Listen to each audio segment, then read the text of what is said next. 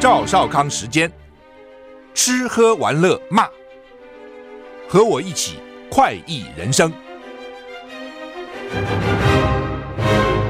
我是赵少康，欢迎你来到赵少康时间的现场。台北股市现在上涨六点啊，台股昨天上涨一百六十八点啊，涨了一趴啊，美股啊小小小涨啊，道琼涨零点零三个百分点。S M P 五百涨零点一二个百分点，纳斯达涨零点二一个百分点，费城半导体涨零点八三个百分点。欧洲三大股市都跌，不过也都小跌。天气，今天七月四号，受到美国呃，受到呃，怎么讲到美国？因为今天是美国国庆，七月四号是美国国庆。我刚刚在想说，它股市怎么还开盘呢？哈，好，那么美国国庆啊，好，今天七月四号，受到西南风的影响哈，各地天气晴朗炎热。台东地区有焚风发生的几率。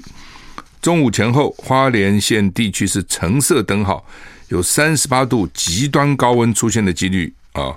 云林县、台南市、高雄市、屏东县橙色灯号。什么叫橙色灯号？连续有连续出现三十六度高温的几率，所以要小心啊。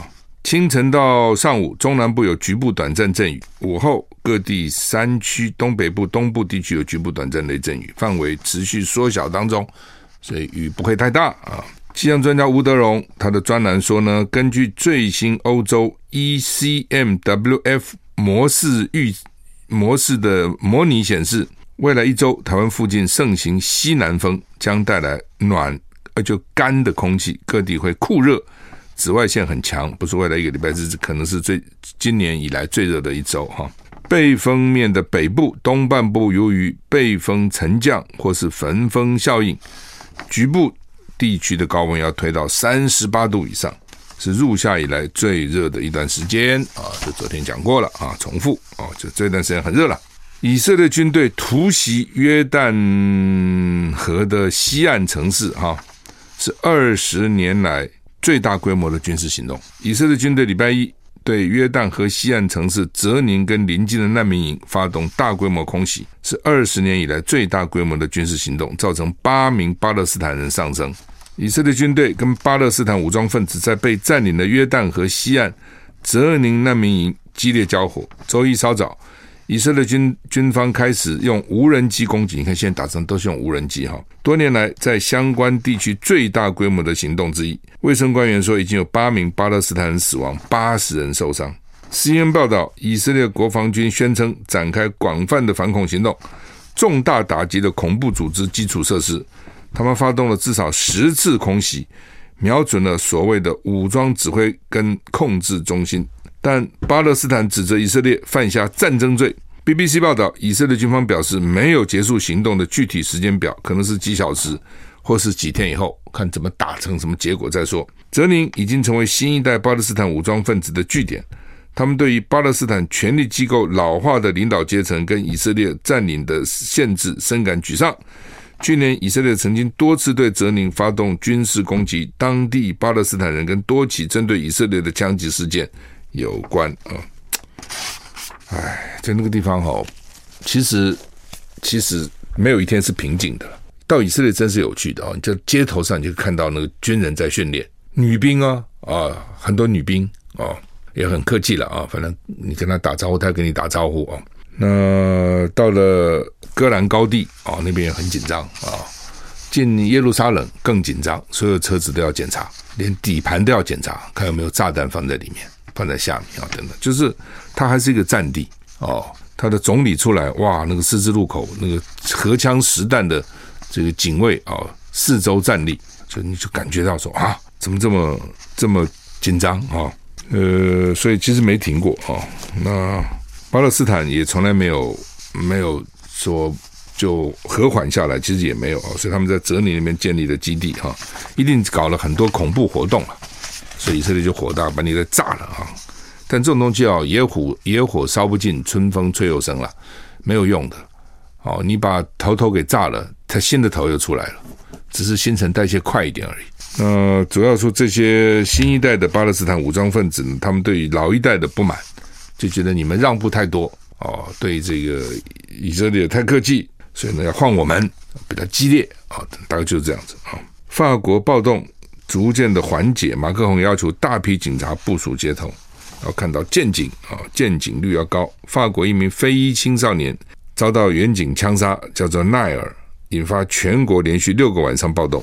目前暴动有平息的迹象。法国总统马克宏要求内政部在街头部署大批的警力哈。其实这都会影响到观光了。你想到观光到法国，想到哇，这什么？前一阵子才为了退休金啊，年龄延长，把全是到处暴动啊、罢工啊、示威啊。现在又为了这个警方用枪啊，被怀疑不当啊。年仅十七岁的法国非裔青少年奈尔，因为拒绝临检，在巴黎西郊南泰尔遭远警近距离射杀，引发了全国连续多日的暴动。长期以来，法国警察部门的种族主义议题。再度引发讨论。哎，只要是有这个不同的种族哈，就会有这些问题。美国一样啊，黑白问题搞多久了？BBC 报道，法国的暴力事件逐渐平息，警方逮捕人数也减少了。许多市长不同的市呼吁在市政厅外举行集集会，对暴力跟抢劫、对暴力跟抢劫表达抗议啊。在奈尔的家乡南泰尔，市长表示，暴力事件已经平息，但不应该忽视引发相关情势的事件。还有对正义的持续追求，就是说呢，不用暴力，但是还是可以示威的意思是这样哈。报道指出，六天的暴乱为巴黎地区的公共交通造成数百万欧元的损失。总统马克龙要求内政部、法国各地维持大规模警力，以保障恢复平静。这个时候，当局宣布被抢劫的企业跟饭店场所将获得财政部的支持，以帮助修复。有人担心一系列暴力事件将对夏天的旅游业产生长期影响。目前巴黎有高达二十五趴的饭店订房已经被取消。你看，我刚刚没看到这个新闻，没有看到这段，我就知道对观光一定有影响。啊，你现在本你本来要去法国旅游的，你是想说哇，那么多地方可以去，我干嘛一定要去法国呢？万一遇到这些事情不衰到了哦，因为你真的不知道了哦，不知道，但是这种东西很难预料的。你现在看法国有暴动，可是可能到了你要去的时候，也许没了。你到另外一个国家，你看现在看了没有？它也许发生了哦。旅游有的时候真的没办法哈。就 let it be 哈，就是说他要怎么样就怎么样吧哈。呃，有时候反正也不错嘛。像我到希腊碰到示威，我的旅馆下面就在示威，因为旅馆对面就是国会。然后呢，哇，丢汽油弹呐！我那个旅馆前面的大理石的那个石阶都被人家拆下来当成武器。第二天看到满目疮痍，但是呢，事不关己嘛，隔岸观火嘛，我看得还蛮过瘾的。然后觉得哎还不错，运气不错，居然看到这一幕哈。看你怎么干，有的人就吓死了啊！不要到时候把旅馆烧起来，冲进旅馆怎么办？我在旅馆的阳台上远远的眺望啊、哦，觉得还不错，有幸看到这一幕哈。那这是旅行嘛？你不知道嘛？比如说我现我是坐游轮去，一到在游轮快到雅典的时候，船上就广播啦，说现在都外面在罢工啊，所有的计程车通通停驶啊，你们你们下上了岸没有公共交通啊，通通没啊。那怎么办呢？这赶快打电话给旅馆，叫旅馆派车啊，那就比较贵啊。你如果下了在港口搭计程车，便宜多了。你要从旅馆远远的一两个钟头以外派个车来接你，哦，又要等，然后又贵啊。但是怎么办呢？度点啊，旅游你会碰到的，会有这些事情。尤其现在世界变化越来越大，各种情况都会发生啊。碰到就碰到了吧，你把它当成旅游中间的一些插曲吧。这人不死就好哈，死了当然是不好了。旅行若死了，死了就一了百了，没了。只要不死，那个经历都是不错的啊。俄国无人机，你看都是无人机攻击乌克兰北部啊。那乌克兰说呢，主要战线俄国俄罗斯已经部署了十二万士兵，所以看起来那个战争啊，方兴未艾，并没有说要停的样子哈。俄罗斯无人机礼拜一攻击乌克兰北部城市苏米，造成至少二死十九伤。泽伦斯基呼吁防空能力要加以升级，一直叫西方国家支持他们了。另一方面，乌克兰军方表示，俄罗斯已经在东部两条主岸主要战线部署了超过十八万的士兵哦，很多了哦。俄罗斯最近几个星期加强空袭乌克兰，礼拜一以四架无人机瞄准瞄准乌克兰的北部城市苏米，有一栋官方建筑、两栋住宅大楼毁损。所以泽泽伦斯基说，乌克兰目前还没有足够的优质防空系统保护领土。没有办法击落所有的敌方目标啊，所以他说要让乌克兰的防空成为最强的防空系统啊，这是跟美国喊话的。实际上说，乌克兰武装部队东部集团发言人表示，俄罗斯已经向东部两条主要战线部署超过十八万士士兵，巴赫姆特前线还有五万名俄军，加起来二十三万了。乌克兰军方示警，巴赫姆特经常发生冲突，哦，情况迅速变化啊。德国总理肖兹跟乌克兰总统泽伦斯基通话，呼吁延长乌克兰粮食协议。七月十七号，这个协议要到期。联合国农粮署曾经警告，因为战争，全球多达四千七百万人可能陷入严重的粮食危机。哦，那怎么办呢？啊，打仗啊，很多农地可能也不能耕种了，很多农民可能也跑了。这时候种什么田呢？啊，命都快没了啊！泽伦斯基喊话拜登，邀乌克兰加入北约啊。土耳其的埃尔段还是反对瑞典，就是要加入北约，全部人同意啊，那就有一个国家不同意，都很麻烦。台股现在涨十三点，我们。I like 103, I like radio。我是赵少康，欢迎回到赵少康时间。现在台北股市跌六点六点。好，那么泽连斯基今天又呼吁美国总统拜登，请我加入北约嘛？你赶快叫邀请我，你要邀请我，你不邀请我呢？你打为你打仗打成这样子，你不邀请我吗？就算是战后才能加入，你说现在战争时间不给你加，加的话，北约会会变成非要来跟我一起打仗。你可以答应我，战后加入也可以啊。你都不讲话，你什么意思呢？哦，另外一方面呢，土耳其总统埃尔段说会继续反对瑞典加入北约，一直到所有要求获得满足。乌克兰在战争中反攻，泽伦斯基坦承战场上遭遇困难，但也说乌克兰正取得进展。基辅方面宣称，过去一周军方已经收回乌东九平方公里以及南部二十八点四公里的领土。俄罗斯安理会官员表示，莫斯科的目标是消除乌克兰加入北约的威胁。乌克兰总统泽伦斯基今天呼吁美国总统拜登，现在就邀请我们加入北约，就算是战后才能加入。你现在邀请，现在邀请。泽伦斯基说，乌克兰是否加入北约，拜登是决策者。泽伦斯基说，现在就邀请，不要等了。你现在邀请。会成为乌军的巨大动力。他了解乌克兰在战争结束以前永远不会加入北约，我知道。但是呢，战后我再加入嘛？你现在邀请我嘛？你邀请我的话，我们军方的士气就大振哈。你自己想想看，为什么有这场战争？就是因为乌克兰要加入北约。那个时候，美国就怂恿乌克兰加入北约。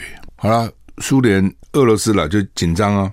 你加入北约以后，你等于是兵临城下了，去打，而且警告。泽伦斯基也不听，因为美国给他保证了，打一打以后呢，说现在因为打仗，所以你不能加入北约。一打打了快两年了，打了一年半了。嗯，去年二月打，打到现在已经七月，一年半，很快就到又到冬天了，看起来没有结束的迹象。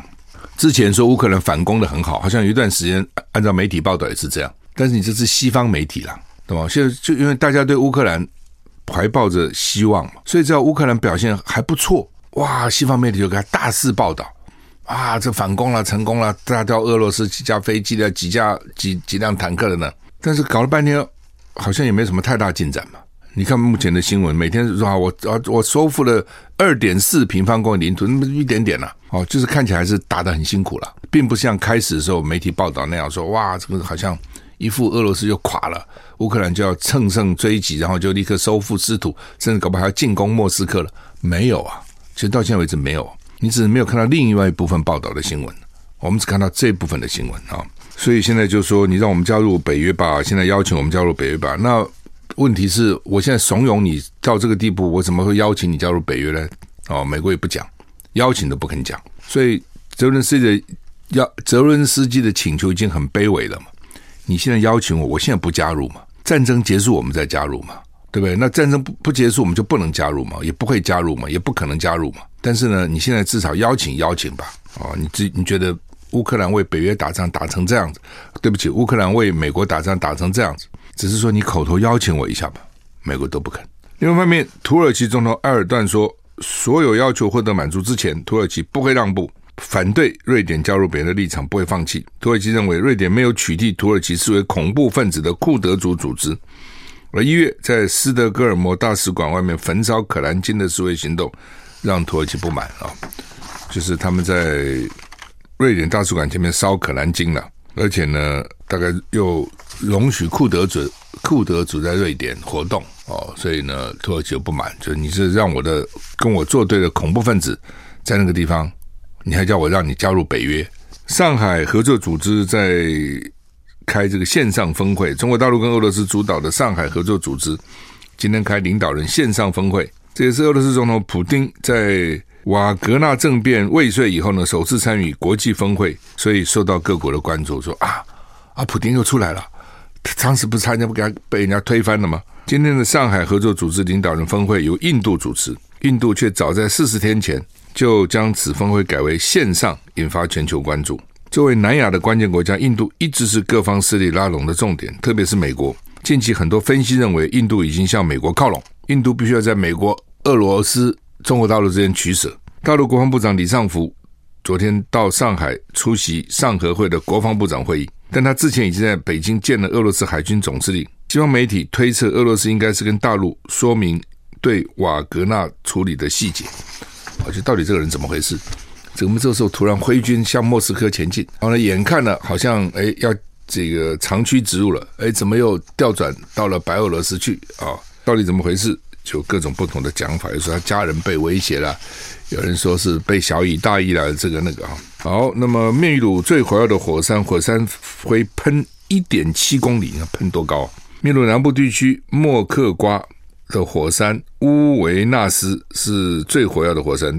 那个当地连续好几天喷出火山灰，他们担心会有更大规模的爆发，会影响航空，影响很多。我们休息一下再回来。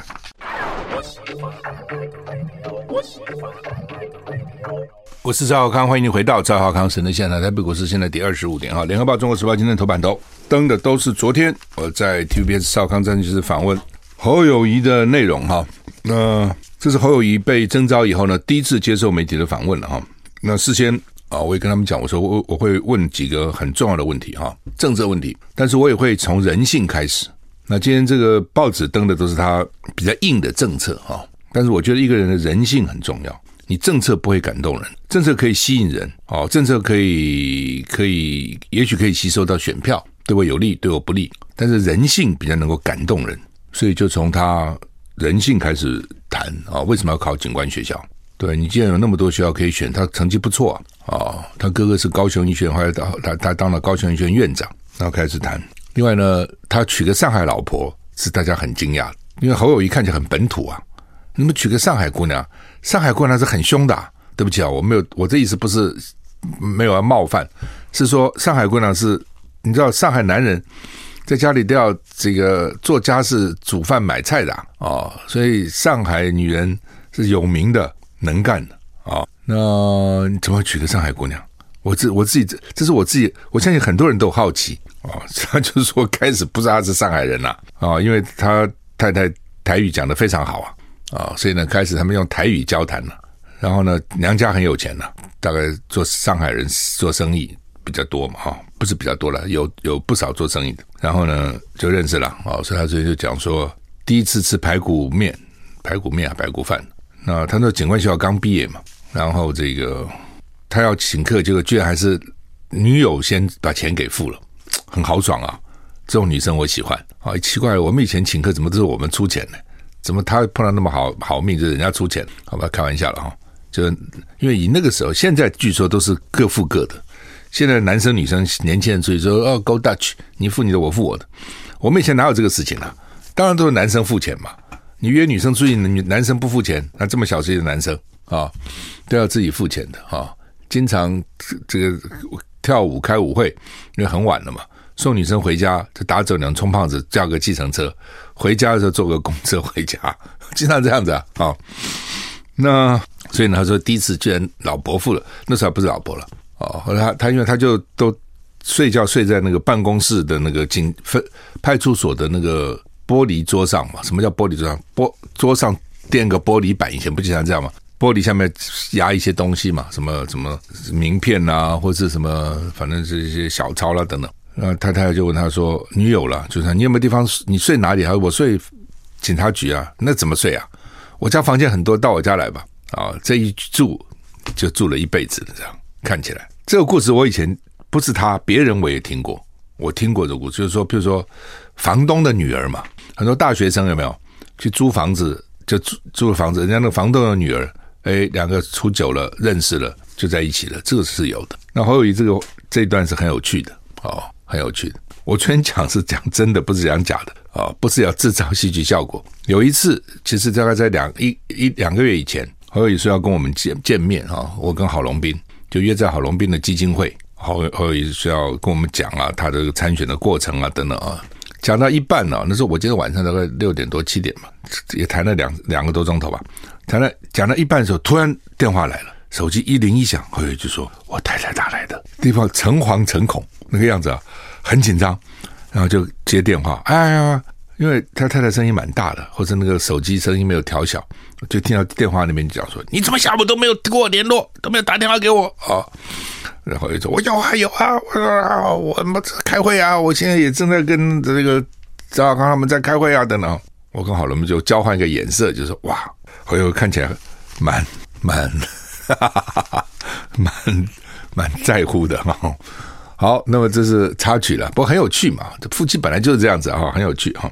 那他也讲啊，他他说他老婆其实反对他从政啊，家里也有钱，也不是没钱，回家退休，什么是好日子不过啊？哦，不能过哈，的确是这样哈。好，那么先从软性的吧，哦，所以昨天先从软性的切入，我觉得后来我我在休息在开始的时候跟他讲，我说你要谈一些软性的东西。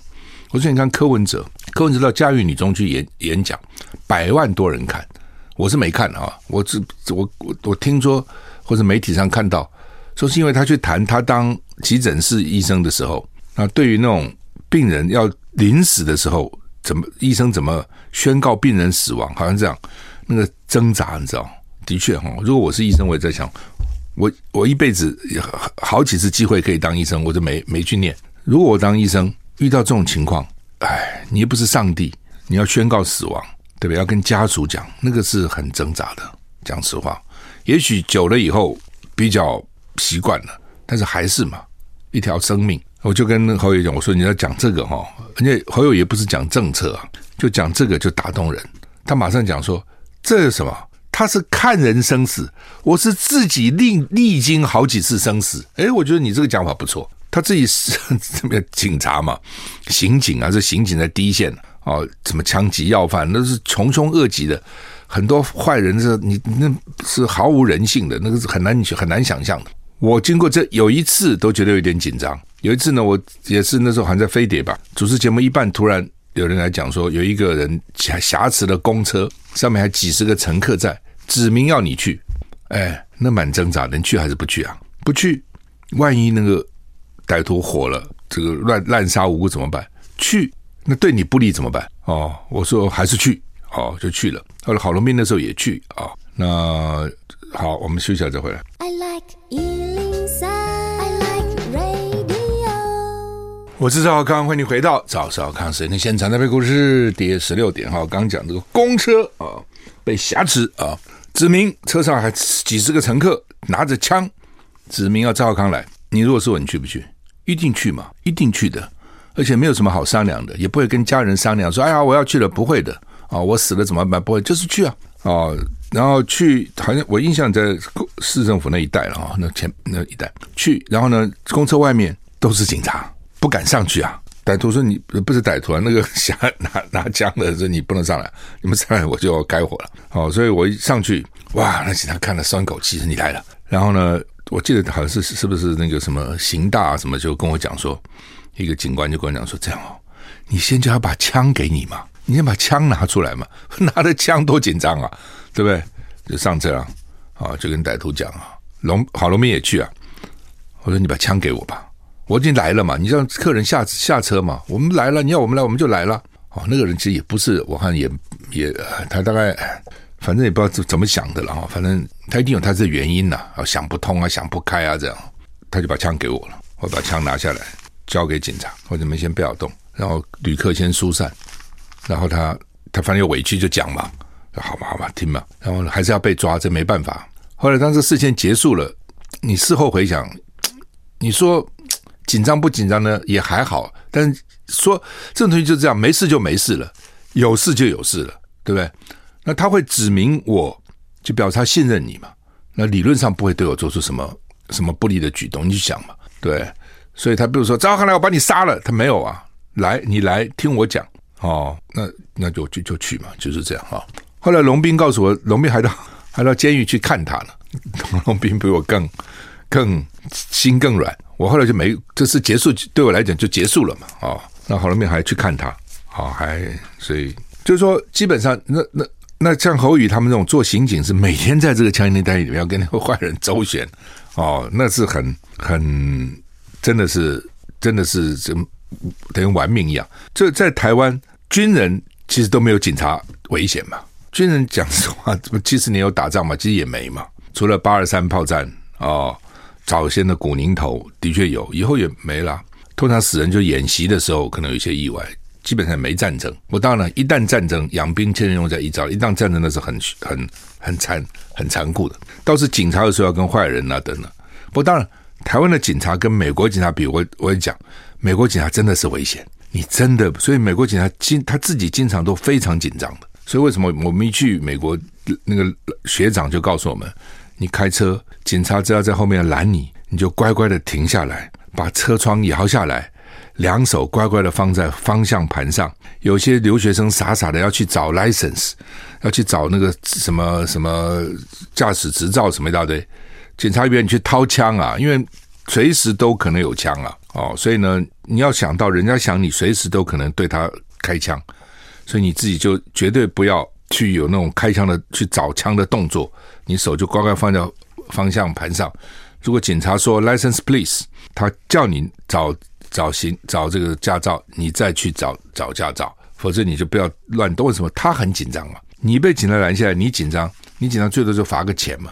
他紧张是吗？你有枪把他给把他给毙了，所以你要想到他是比你还紧张的，你就不要让他紧张嘛，就是就是这样子。所以呢，美国警察真的是很难做。我是觉得美国那些警察啊，真的是，尤其在种族，现在还以前是黑白，现在不是黑白，还加上西班牙裔的、墨西哥裔的，各种都有哦。那个就是很复杂哈。还有什么华青帮的啊，还有什么韩国的黑道的哈，什么都有哈。所以很很复杂。好了，就是说这个主要的，昨天侯友谊对几个事情表态是很重要的：两岸、能源、国防兵役。当然，国防兵役是跟两岸是有关的。呃，NCC 啊、特征组，其实最近大家比较关切这些话题呢，依次问掉。事先我就跟他们讲说，这些敏感问题我一定会问的，你不要给我绕着弯打，直球对决，直接答复哦，是不是接受不接受，支持不支持，清清楚楚答复。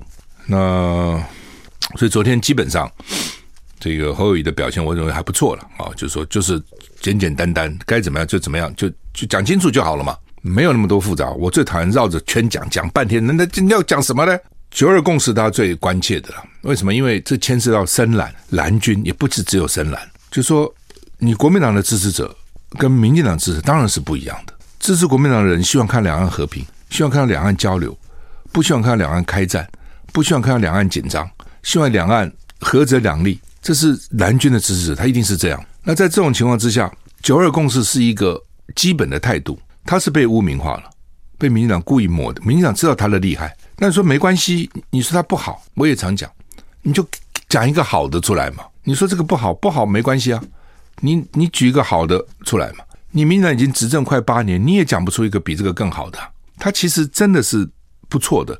九二共识基本上是一种创造性模糊，就是它是一个模糊的，而且是有创造性的。什么叫模糊呢？就什么叫一个中国各说各话？你说你的，我说我的。然后呢，彼此也不去追究了，就你说你的，我说我的，那大家就可以了，就继续走吧。其实就是这样子。我们有时候朋友之间也会这样，对不对？你坚持你的，我坚持我的。好了，这个我们不不谈了，我们就去去去吃个饭吧，啊、这个去去看场电影吧，啊、哦，或者我们这个进行下个题目吧，一定会这样子嘛。那你说你有你的坚持，我有我坚持，我们在这边吵架吧，打架吧，那其他都不要做了嘛。我说他其实是让两岸能够搁置争议。往前迈进是非常好的。谢谢，我是赵康，欢迎回到赵少康生的现场。台股现在上涨十五点哈。刚讲，昨天我就问侯友宜了哈，我说你这个民进党啊，根本就两岸最好不相往来嘛。柯文哲讲了半天就两岸一家亲，那你到底两岸政策怎么样？你到底对九二共识支持还是不支持？就这么问你嘛。他就说他从来没反对过九二共识。哦，只是呢，他以前呢都被断章取义哦。他到昨天结束访问，他还跟我讲说：“你看，我现在讲的比较清楚。他以前我都被人家断章取义啊。”那他说呢，这个主要因为九二共识被污名化了以后，大家就很怕，国民党里也很怕，我的朱立伦也很怕，都不想碰。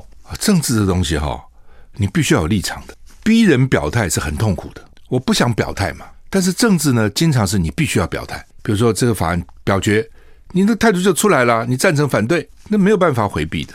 你搞政治，你要知道不能回避的啊。那所以你必须要讲清楚，你不能说怕争议啊，越争议你越要去，你你反而要去克服哈。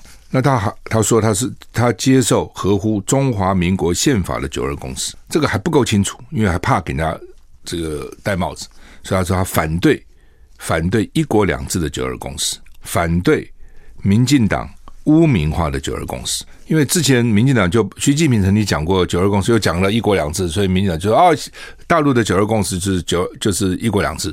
哦，那民进党就开始来讲，那在台湾大部分人不想一国两制，你看那个香港的样，对不对？他还要一国两制。哦，香港都已经搞成这样，黎智英现在还关起来，你看一国两制，所以呢，在台湾一国两制是没有市场，不管男女其实都不会接受，就是一国两制市场已经先被污名化了，所以先污名化了一国两制以后再来污名化，那这个污名化共产党自己本来要负很大的责任。然后呢，再来污名化你九二共识。那当然，民进党九二共识要他污名的，不是只有一国两制，他可以各种诬诬诬赖你了哈。那所以侯友谊的，我不接受民进党污名化的九二共识，就是你民进党将来再怎么样去讲九二共识，你只要是民进党讲的，我都不接受，那是你污名化他的。哦，这也是自保之道了哈。所以他等于一个接一个接一个接受，两个不接受，等于是这样。不接受一国两制的九二共识，不接受被民进党污名化的九二共识，好，这样就比较稳。